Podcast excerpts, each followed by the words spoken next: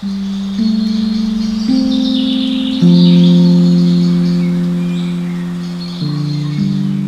家好，我是欣桐。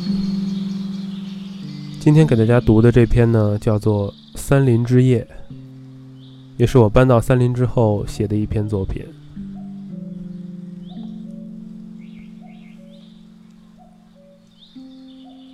顾城说他是一个任性的孩子，我不是。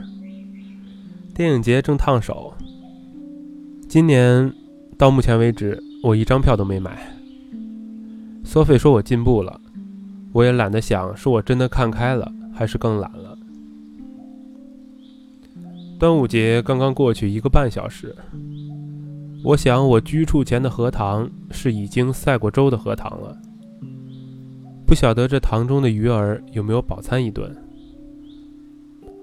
三小时前我吃了粽子，一如姐送的，在流淌着黄浦江的小城吃到豆沙馅的甜粽，可实在难得。三林应是除了海湾，我落脚时间最长的地方了。我曾在玉桥小住过十天，全城我能找到的最便宜的单间。一个只会讲“不早了”。早点休息吧的二房东挣扎在此。只有在停电最黑的时候，我才知道这个公寓房里到底住了几位大仙儿。离开时，我只带走了一幅画，铅笔气稿，天真的与这里的卫生间完全相反的水彩，于淤泥处生出了个美丽的眺望着远方的姑娘。它就被贴在窗下不那么白的墙上。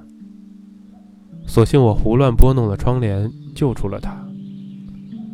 躺在这灰哑的窗下十天，发觉黑夜如墨汁，可以从七窍流进我的身体。太阳一出来，就让我动弹不得。那个画出远眺着的姑娘的人，想来也曾躺在我这儿吧。一方灰雅的窗镜，映出了她远望的侧影。玉桥十日苦寂无话，除了困我于此的录音工作，只有这幅画和我共处一室。我安静地望着他，他安静地望着远方。不早了，早点休息吧。房东笑着说：“该多用钢笔写字的。”看着朋友发出来的断章残句。就好像看到他被数字的猎犬撕碎。今天是六一八哦，有什么要买的吗？另一只凶狗向我靠近，脖子上的铃铛啷啷作响。我要买屈大夫左掌的小指。凶狗停下，开始狂吠。我要买伍子胥的双眼挂上灰哑的窗棂。凶狗呲出獠牙，怒目低吼。我还要买介之推大腿肉二两。要是没有，我就火烤了你这蠢狗！